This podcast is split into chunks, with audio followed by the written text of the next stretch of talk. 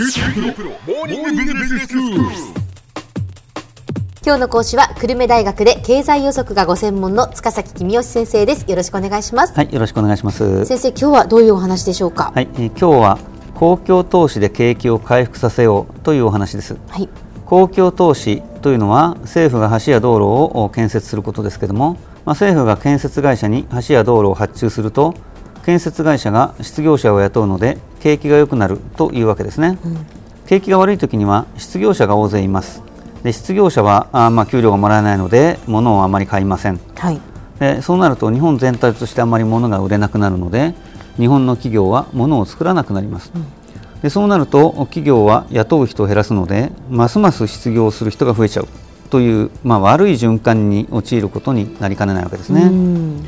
そこで景気の方向を逆転させて好循環を作り出そうというのが公共投資なのです、まあ、財政政策とも呼びますけども政府が公共投資を行うと失業者が雇われて給料をもらいますと。で給料をもらった元失業者はあ物を買うので日本全体として物が売れるようになってというわけで、まあ、さっきの逆ですね。景気が良い循環を始めるわけです。うん。でも先生この公共投資に関しては、ええ。その本当に必要なのかどうかっていう人もいらっしゃいますよね、そうですね、ええ。あの公共投資は無駄だって言ってる人結構たくさんいてですね、うん。で彼らが無駄だという理由が3つあるわけです。はい。で1つ目はバブルが崩壊した時にものすごくいっぱい公共投資をやったのに景気は良くならなかったじゃないかっていう人。はい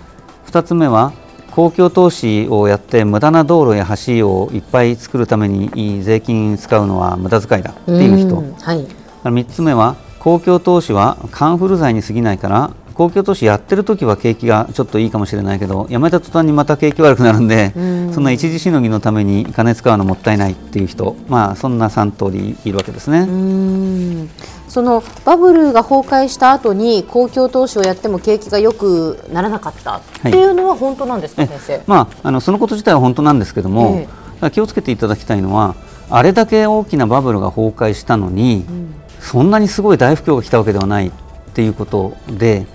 もし公共投資をやらなかったらもっとすごい大不況が来てたはずだよねっていうのが、まあ、公共投資大好き人間の考えることなわけですね。はいはい、はいで経済が難しいのは実験ができないので、うんこれ理科系ならば実験室の中でバブルを10回崩壊させてみて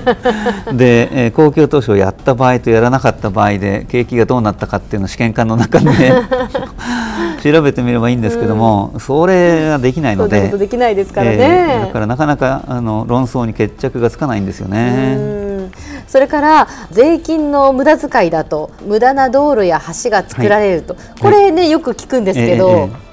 あの公共投資は一石二鳥を狙った政策なわけです。で一つは必要な橋や道路ができるよね。でもう一つは失業者が仕事にありついて景気が回復するよね。っていうことなんですね。例えば無駄なっていうか、まあ、あんまり利用されてない橋や道路が作られた例は確かに多かったんですけどもそれでも景気を回復させる力は働いたので、無駄ではなかったと思ってます。まあ、ももっといいところに橋を作ればよかったじゃないかっていうことはもちろん言えますけども、だから無駄だったってのはちょっと言い過ぎかな。とそうなんですね。どうしてこんなところにっていのがありますけどえありますよね、あ のいっぱいあるんですけどね、ええただ、覚えておいてほしいのは、はい。公共投資で景気を回復させようと言ったのは、経済学者のケインズって人なんですね。え。で彼の本を読むと、失業者を雇って穴を掘ったり埋めたりさせれば景気は良くなるよと言ってるわけですね。ええまあ、それに比べれば利用率の低い道路を作る方がまだましだなっていう、まあ、公共投資大好き人間のおコメントでした。え そしてもう一つ、その公共投資は効果が一時的なものだっていう意見についてはどうですか、あのそのこと自体も間違っているとは言いません、ただあのマッチで火をつけるとうん部屋が温まるっていうのは一時的ですよね。えでもマッチでストーブに点火してやればこれは部屋がどんどん暖かくなるので、マッチが無駄一時的だから無駄だとは言えないわけです。で、えー私としてはそのマッチの役割を公共投資に期待しているわけです。ほうほう。ただこれはそう簡単なことではなくて、まあ、性能の悪い昔の薪ストーブってご存知ですかね、ええええ。あの薪ストーブにマッチで火をつけるそうすると薪の温度が低い時ってマッチでは火がつきませんから、マッチを何本も使ってまず薪を温めてで薪が温まってからもう1本マッチをするとやっと薪に火がつくってそういうことなわけですね。でバブルが崩壊した時は薪がびしょ濡れだったので、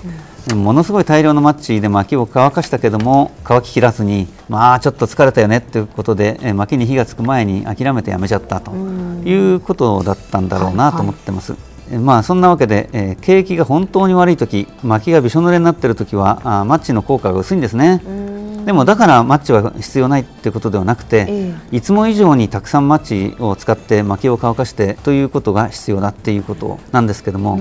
まあ、そこを勘違いしたのでバブル崩壊後の不況があんなに長引いたんだというふうに繰り返しますが公共投資大好き人間はそういうふうに考えていると いうことですね。はい、もう一つ財務省が財政再建ということで、まあ、公共投資に反対し続けてきたことも問題だと思ってます、はい、実は景気というのは税収という金の卵を産む鶏なわけです、うん、アベノミクスで景気が回復したことで税収が何兆円も増えました。で消費税の増税分も合わせると10兆円以上税金が増えてるわけですね、はい、まあ、比率でいうと税収が2割増えたっていうふうに考えていただければいいと思います、うん、景気が回復しなければ消費税の増税もできなかったでしょうからその意味では消費税が増えた分も景気回復のおかげだと言っていいと思います。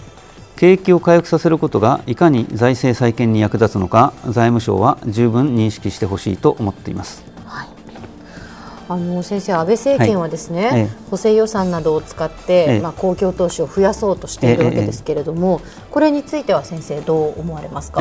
あのですね私あの、公共投資大好きなんですけれども、今はあんまりそのタイミングじゃないのかなというふうに思ってます、はい、今、失業率が低くて労働力がむしろ不足している時なので今、公共投資を増やしてもあんまり事態は改善しないかなと。今はもうちょっと別のこと例えば子育て支援とかですねいろいろやっておいてで次に景気が悪くなった時に集中的に公共投資をやるというメリハリをつけるのがいいのかなとは思ってます。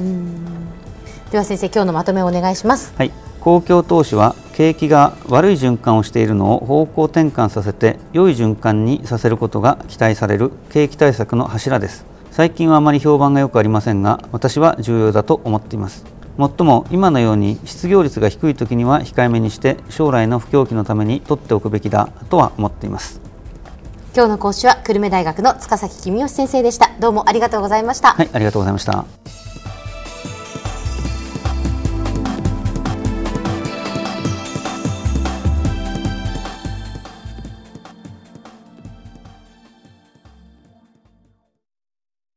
QT PRO は通信ネットワーク、セキュリティ、クラウドなど QT ネットがお届けする ICT サービスです。九州中に展開した光ファイバー網を基盤に一番身近なビジネスパートナーとして九州の企業自治体の皆様をサポートします。詳しくは QT プロで検索を。